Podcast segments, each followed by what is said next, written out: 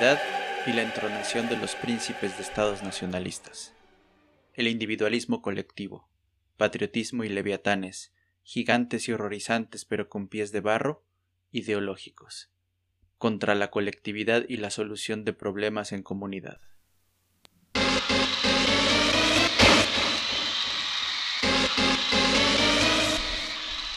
La vacuna es importante, sí, pero no olvidemos olvidar la colectividad, el sentido común. Como comunidad no hemos sido responsables. O sí, quizás sí. Pero la responsabilidad no recae en la sociedad, sino en el individuo. Todos vemos con malos ojos a quien hace mal, pero raramente aceptamos lo que hacemos mal nosotros. Si yo voy a ver a unos amigos está bien porque yo me cuido, porque son de confianza, porque solo son dos. Pero si otra persona hace exactamente lo mismo, está mal, no entiende es un irresponsable. Estas actitudes egoístas son un legado capitalista de largo aliento. Mientras yo esté bien, pendejos los otros. Preferimos una vacuna, una panacea sanitaria, y volcamos todas nuestras expectativas en ella, esperando nuestro turno para ser vacunados, en lugar de asumir las consecuencias de nuestros actos, de dejar de viajar, de aguantar un par de años como colectivo las penas individuales.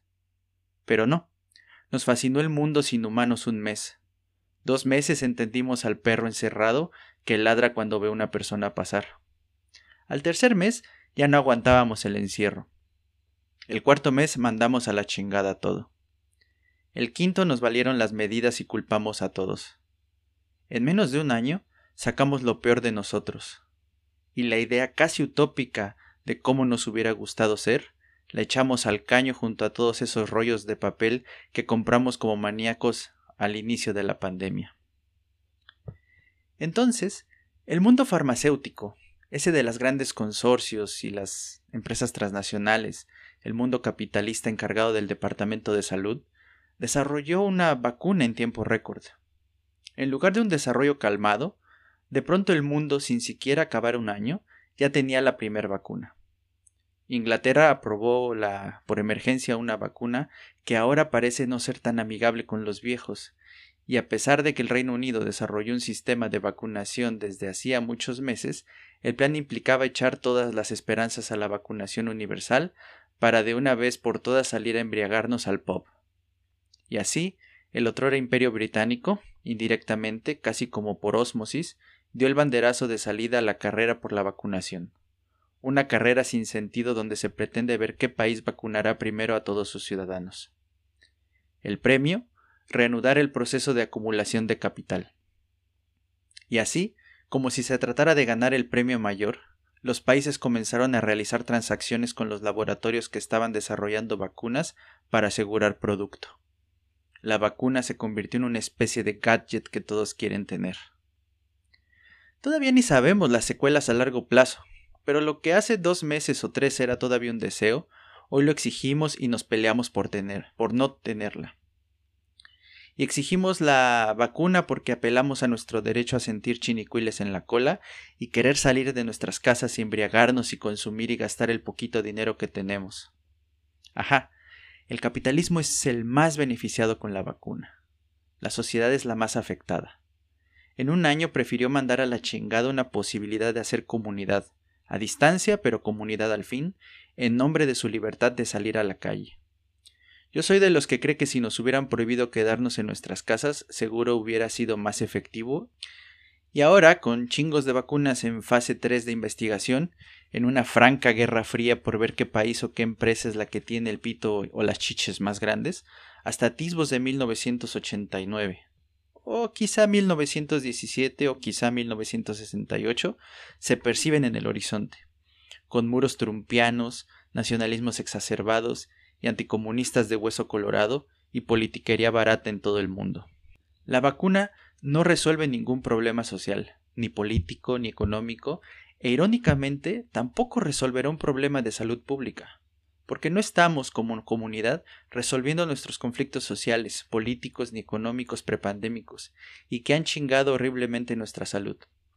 Sí, en cambio, estamos apostando a la vacuna para poder regresar con ansia a ese mundo prepandémico que hoy parece idílico, aunque en 2019 todos odiábamos. Es una ironía tan mayúscula que resulta una tontería. Lo que parece urgirnos es la reinstauración del orden capitalista cuanto antes. Al principio de la pandemia muchos dijeron que era momento de reconsiderar nuestras opciones históricas para el futuro, repensarnos, transformar las relaciones políticas, sociales y económicas. La vacuna y la apuesta casi patológica por vacunarnos para derrotar al virus, a quienes a, quien vemos como un enemigo a vencer, solo muestra que lo que queremos en realidad es retornar a la normalidad capitalista. Es a donde todos hacemos un cagadero y consumimos a lo pendejo para apoyar la economía. Los muertos, esos no importan. No ahora, no para quien no ha perdido a nadie. La única colectividad capitalista es la de hacernos sentir que el enemigo es un virus invisible, que debemos aguantar y que al final del túnel habremos de ganar la batalla.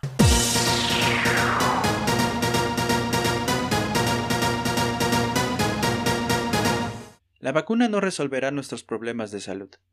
La gente se sigue muriendo en muchos países pobres por enfermedades curables. La vacuna contra la COVID-19 contribuirá, sí, para quien pueda comprarla y aplicarla a toda su población, a que el virus se convierta en una gripa más, un pequeño resfriado. La vacuna, a largo plazo, reducirá muertes, pero no impedirá que nos contagiemos. Es más, no sabemos qué pasa con los niños recién nacidos. ¿Ya son inmunes? ¿Se les aplicará la vacuna de bebés, de niños o de adultos? Si nos vacunamos hoy, ¿en tres años ya somos completamente inmunes o será como la vacuna de la influenza estacional? Pero la vacuna no impedirá que aún enfermos podamos salir a consumir o que si nos enfermamos, en lugar de gastar recursos públicos para ser atendidos en un hospital, los gastemos en nuestra casa sin temor a morir y que nos ausentemos del trabajo para recuperarnos no en dos semanas sino en dos días. Claro, la vacuna no está diseñada para curarnos, está diseñada para que no dejemos de ser entes productivos del sistema. La vacuna permitirá que las empresas solo nos paguen dos días de salario por motivos de salud y no dos semanas, que débiles pero vivos y no contagiosos salgamos a producir capital y a consumir.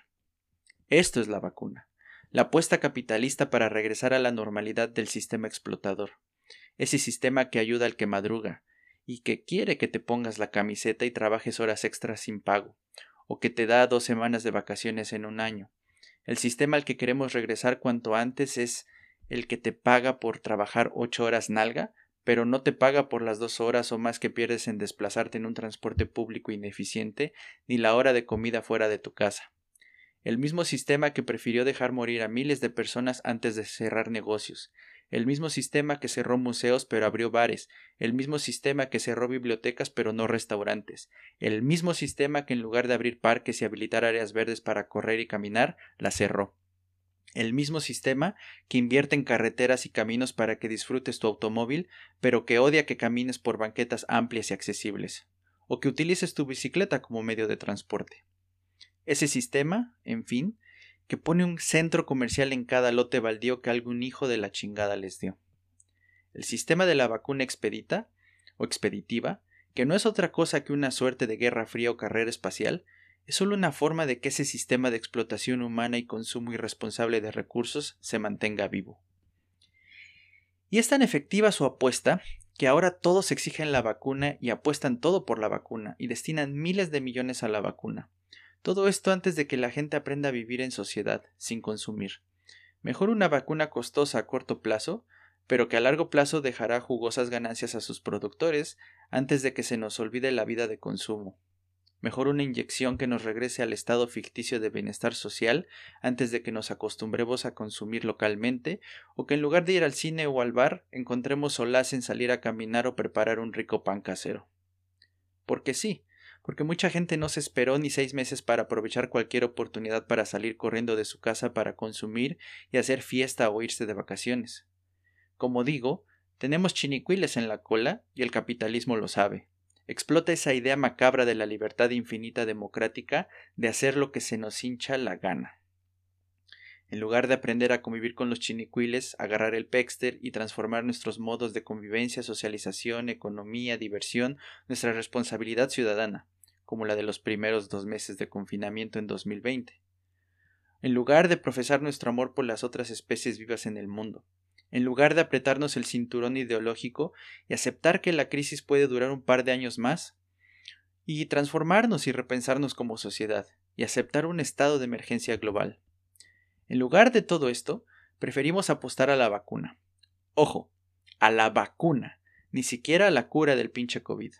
O sea, no necesariamente dejaremos de estar enfermos y seguirá habiendo muertos, porque repito, se desarrolló una vacuna, no una cura.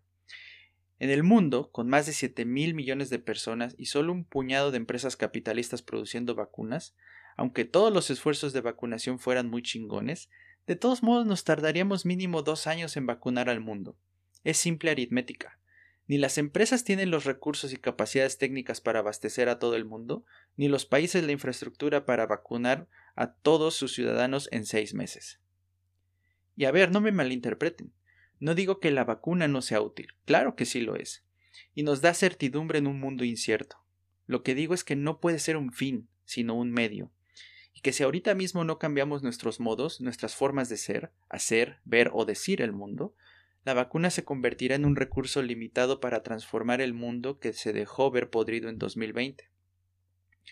Por eso eh, hago el símil con Ubik, esa sustancia milagrosa que se le pone a las cosas viejas y podridas, muertas, para que luzcan como nuevas. La vacuna es un producto milagroso que impedirá darnos cuenta que el mundo capitalista, con o sin COVID, apesta, huele feo, no sirve, que hay que echarlo a la basura. Y pues no basta con echarle perfume. Sí, vacunémonos, a largo plazo, al pasito. No entiendo la prisa por hacerlo ya. Mañana. Veo que muchas personas critican la página del gobierno. Yo sería el primero en criticarlos. Desde que empezó este desmadre mintieron a diestra y siniestra. Era tan cínica la mentira que ni con el gran hermano EPN noté tanto el parecido a la Oceanía de Orwell. Pero seamos sinceros. ¿Es culpa del gobierno? Sí. Andar mamando con que son los Avengers comandados por su capitán AMLO. Pero, pues recordemos que el Capitán América es un güey X al que drogaron para hacerlo fuerte, y que ni el corazón más puro sería tan único, inteligente ni mítico como Iron Man, Hulk o Thor. Pues así, esto es un hecho. Pero de ahí a culparlos por nuestro deseo casi patológico por registrar a nuestros familiares en una plataforma de Internet, pues no manchen. Ni son Google, ni contratarían a Google, ni las páginas más populares aguantarían el madrazo de recibir miles de peticiones por minuto. Inténtenlo con Ticketmaster y sus tarjetas Banamex. Ah, no se puede. Pero, ¿se acuerdan? Sí, y aquí hablamos por mucho de unos 200.000 potenciales asistentes a un foro sol o al Palacio de los Rebotes, para conseguir boletos para unos que 20.000 asistentes, 30.000, vamos a poner 40.000 en una serie de tres conciertos, una madre así. Y Ticketmaster lleva haciéndolo por años. No mamen que una página web. Es más, es que ni siquiera el sistema web en sí mismo es el pedo. El motor de la base de datos usado tronaría. Estamos hablando de millones de personas queriendo comprar su boleto para el foro de vacunación.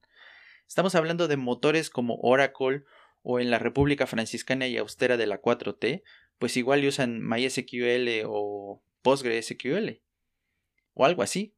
Bueno, pues esas madres truenan después de un chingo de peticiones simultáneas. No es culpa del gobierno. O, o quizás sí, pero ya neta, neta, neta lo digo en buen pedo. Veámonos en el espejo. Todos estamos bien pendejos. Todos. Y quien diga que no, seguro es más pendejo que el promedio. Y aunque no estaría chido culparlos de querer vacunarse ya o de vacunar a sus familiares, sí puedo decir que es culpa de ustedes y del capitalismo, obviamente, por querer apartar su boleto de vacunación para sus familiares como si estuvieran comprando boletos para ver a Juan Gabriel en el Palacio Nacional. Ay, perdón, no quise decir Palacio Nacional, quise decir Auditorio Nacional. Lo único que sabemos, con relativa certeza, es que solo el personal de salud y ancianos recibirán la vacuna con relativa seguridad este año. Otra cosa irónica, antes de 2020 odiábamos a los baby boomers y hoy no queremos que mueran, y con justa razón, no me vayan a malinterpretar. Pero ahora también leo a gente muy pendeja que sugiere que no vacunen a ellos primero porque pues ya están viejos y de todos modos se van a morir. Chingada madre, no mamen. O sea, un pinche poquito de empatía por el amor de Anubis. El pedo con los baby boomers no es que estén vivos, no sean mamones. Es que algunos no dejan que los chavos tengan un futuro digno. Y esto sí se los podemos recriminar. En plan de tú ya viviste tu vida, ahora déjanos vivir la nuestra. Y cuando hablamos de ellos, de los baby boomers, casi nunca o nunca Hablamos de nuestros abuelitos o papás, hablamos de los culeros que ejercen cargos en el gobierno o empresarios con influencia en el gobierno.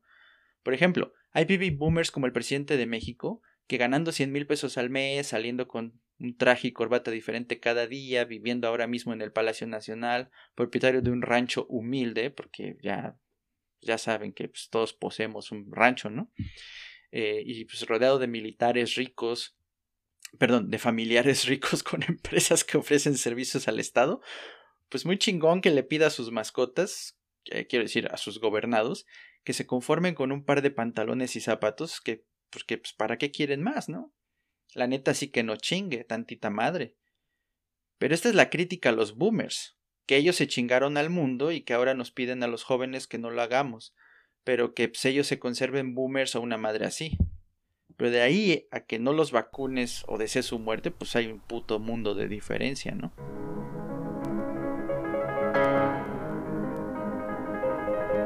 La historia del perro que se cagó enfrente de la casa de un vecino. Y así como esto, pues hay otros problemas. Es un ciclo de sentido común esto de los programas de vacunación. ¿Por qué primero doctores? Pues porque necesitamos gente sana que nos ayude a estar sanos. Y no solo. Pero este que si me parto la madre en mi coche por ir a exceso de velocidad o que si un güey a exceso de velocidad me atropella o que si fui de vacaciones en plena pandemia y sufrí un descalabro por andar trepado en la mesa de un barro al que no debí ir en Tulum, pues, pues que siempre exista alguien sano que sepa curarme lo pendejo. Perdón, que diga mis heridas, ¿no? Luego, que por qué primero los viejitos? Pues porque el problema desde un principio y la razón de existir del confinamiento es para evitar que colapse el sistema hospitalario. A los ancianos se les pide no salir porque son vulnerables y son las personas que potencialmente requerirían hospitalización. Entonces les voy a proponer este, este escenario.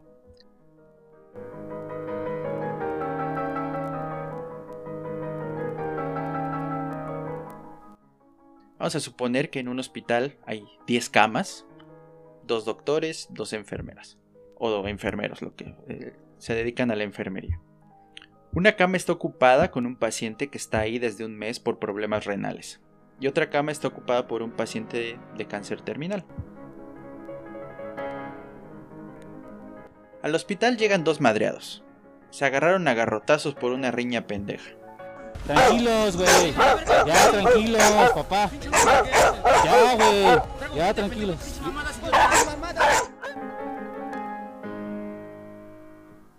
Resulta que el perro de uno se cagó enfrente de la entrada de la casa del otro.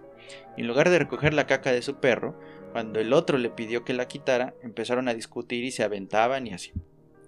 Uno, en un arranque de locura, le estrelló una botella en la cabeza al otro, que hasta entonces usaba solo para asusarlo. Pero luego el descalabrado sacó una pistola y le dio un tiro en la pierna al otro. Total que hubo mucho mole y angustia y finalmente intervinieron los otros familiares y así, y como es pueblo chiquito, pues los dos cayeron en el mismo nosocomio. Todo esto en plena pandemia. Entonces, de las 10 camas se ocuparon otras dos, quedaron 6. Los dos doctores y las dos enfermeras se dan abasto sin problema.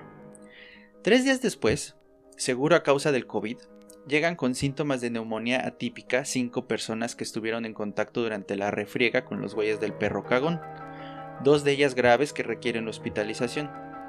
De las 10 camas se ocupan 6. Todavía los doctores y las enfermeras pueden lidiar con toda la carga. Una enfermera se contagia de virus, no de gravedad, pero uno de los doctores le pide que mejor se vaya a casa. Ahora, son 6 personas atendidas por dos doctores y una enfermera. Al cuarto día, llegan dos atropellados, junto al güey que los atropelló quemado luego de que su coche se incendiara después de estrellarse en un lugar de contención. Entonces de las 10 camas ya solo queda una. Uno de los güeyes del perro comienza a tener problemas respiratorios. Resulta que es la persona que contagió a todos los demás. Uno de los doctores también desarrolla síntomas. Al quinto o sexto día llegan otras tres personas con neumonía, una grave. Un niño que se cortó un dedo cortando zanahorias con un cuchillo sin afilar y oxidado, un albañil que se cayó de un segundo piso y un chavo con sobredosis grave. Todas las camas están ocupadas y no hay espacio para atender al, albañil ni al niño y por la gravedad de la sobredosis tampoco a la persona con neumonía grave. Y en todo este escenario, pues solo hay un doctor y una enfermera. Obviamente ya no hay camas y el hospital colapsa, en sentido de que cualquier persona que llegue a partir de este punto al hospital, por la emergencia que sea, no podrá ser atendida. Los que ya estaban en el hospital notan un cambio negativo en su atención. De las personas graves en el hospital, 5 son mayores de 60 años y 4 están contagiados de coronavirus. Vacunando a los viejitos, habría más posibilidades de que 4 camas estuvieran vacías o de que hubiera 4 pacientes menos en ese hospital. Entonces, sí, es obvia la estrategia del programa de vacunación, pero no tiene por qué ser ni apresurado ni político ni electoral ni basado en promesas que no se pueden cumplir o que en el intento de cumplirlas terminan en situaciones caóticas, inciertas. Un cagadero, pues.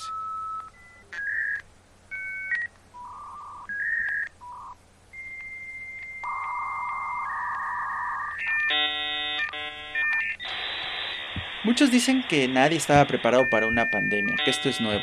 Mentira. Pandemias ha habido muchas y esta no es ni será la última. La gran diferencia es que es la primera donde hay computadoras, internet, plataformas para comunicarnos globalmente y teléfonos celulares con los que podemos estar conectados al tecnonúcleo las 24 horas del día. Hace 100 años no había ni televisión.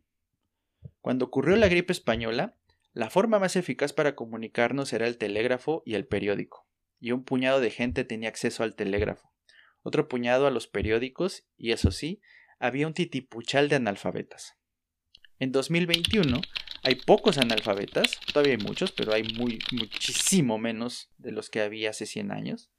Muchos tienen acceso no a uno o dos periódicos, sino a prácticamente cualquier diario en el planeta. El telégrafo es tan anticuado que prácticamente está extinto.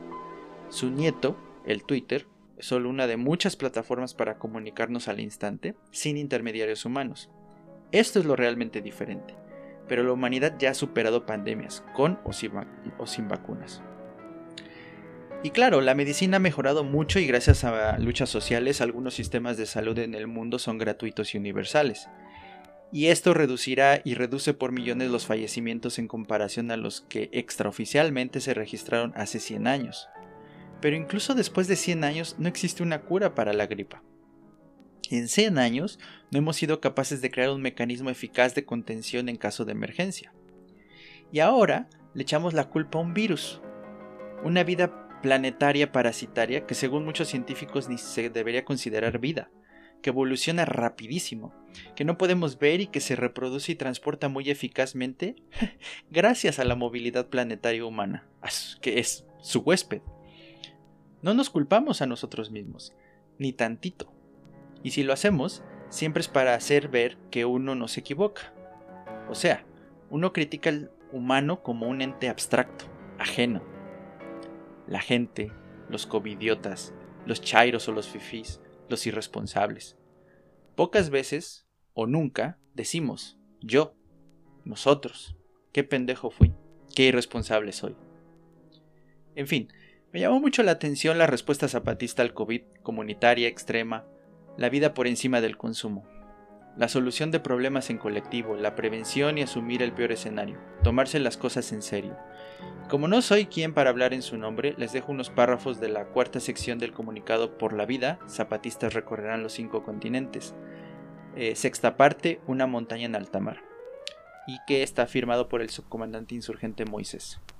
Eh, este texto es de eh, octubre de 2020.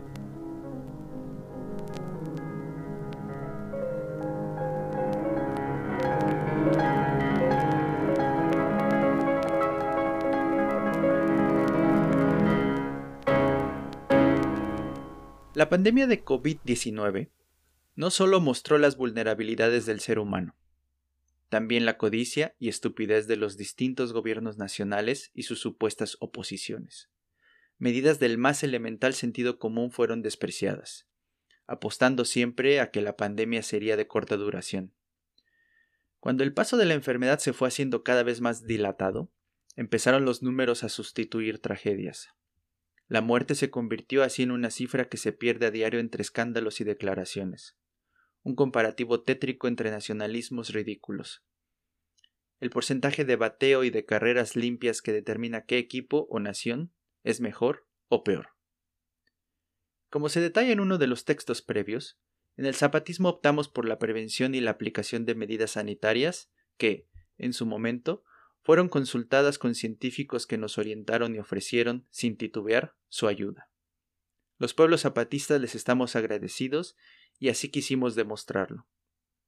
Después de seis meses de la implantación de estas medidas, cubrebocas o su equivalente, distancia entre personas, cierre de contactos personales directos con zonas urbanas, cuarentena de 15 días para quien pudo haber estado en contacto con contagiados, lavado frecuente con agua y jabón. Lamentamos el fallecimiento de tres compañeros que presentaron dos o más síntomas asociados al COVID-19 y que tuvieron contacto directo con contagiados otros ocho compañeros y una compañera, quienes murieron en ese periodo, presentaron uno de los síntomas. Como carecemos de la posibilidad de pruebas, asumimos que el total de los doce compañeros murieron por el llamado coronavirus. Científicos nos recomendaron asumir que cualquier dificultad respiratoria sería COVID-19. Estas doce ausencias son responsabilidad nuestra. No son culpa de la 4T o de la oposición, de neoliberales o neoconservadores, de chairos o fifís, de conspiraciones o complots. Pensamos que debimos haber extremado más todavía las precauciones. Actualmente, con la falta de esos doce compañeros a cuestas, mejoramos en todas las comunidades las medidas de prevención. Ahora con el apoyo de organizaciones no gubernamentales y de científicos que, a título individual o como colectivo, nos orientan en el modo de afrontar con más fortaleza un posible rebrote. Decenas de miles de cubrebocas, diseñados especialmente para evitar que un probable portador contagie a otras personas, de bajo costo, reusables y adaptados a las circunstancias, se ha distribuido en todas las comunidades. Otras decenas de miles más están siendo producidos en los talleres de bordado y costura de insurgentes y en los poblados. El uso masivo de cubrebocas, las cuarentenas de dos semanas para quienes pudieran estar infectados, la distancia y el lavado continuo de manos y rostro con agua y jabón, y evitar en lo posible salir a las ciudades, son medidas recomendadas incluso a hermanos partidistas, para contener la expansión de contagios y permitir el mantenimiento de la vida comunitaria. El detalle de lo que fue y es nuestra estrategia podrá ser consultado en su momento. Por ahora decimos, con la vida latiendo en nuestros cuerpos, que, según nuestra valoración, en la que probablemente podemos estar equivocados, al enfrentar la amenaza como comunidad, no como un asunto individual, y dirigir nuestro esfuerzo principal a la prevención, nos permite decir, como pueblos zapatistas, aquí estamos, resistimos, vivimos, luchamos. Y ahora, en todo el mundo, el gran capital pretende que se vuelva a las calles para que las personas reasuman su condición de consumidores, porque son los problemas del mercado los que le preocupan, el letargo en el consumo de mercancías, ¿Hay que retomar las calles? Sí, pero para luchar. Porque como hemos dicho antes, la vida, la lucha por la vida, no es un asunto individual, sino colectivo. Ahora se está viendo que tampoco es asunto de nacionalidades, es mundial.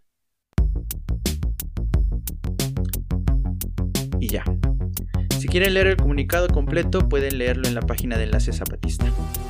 Arre pues, saludos y cuídense y pues sigan las medidas de prevención. Hasta pronto.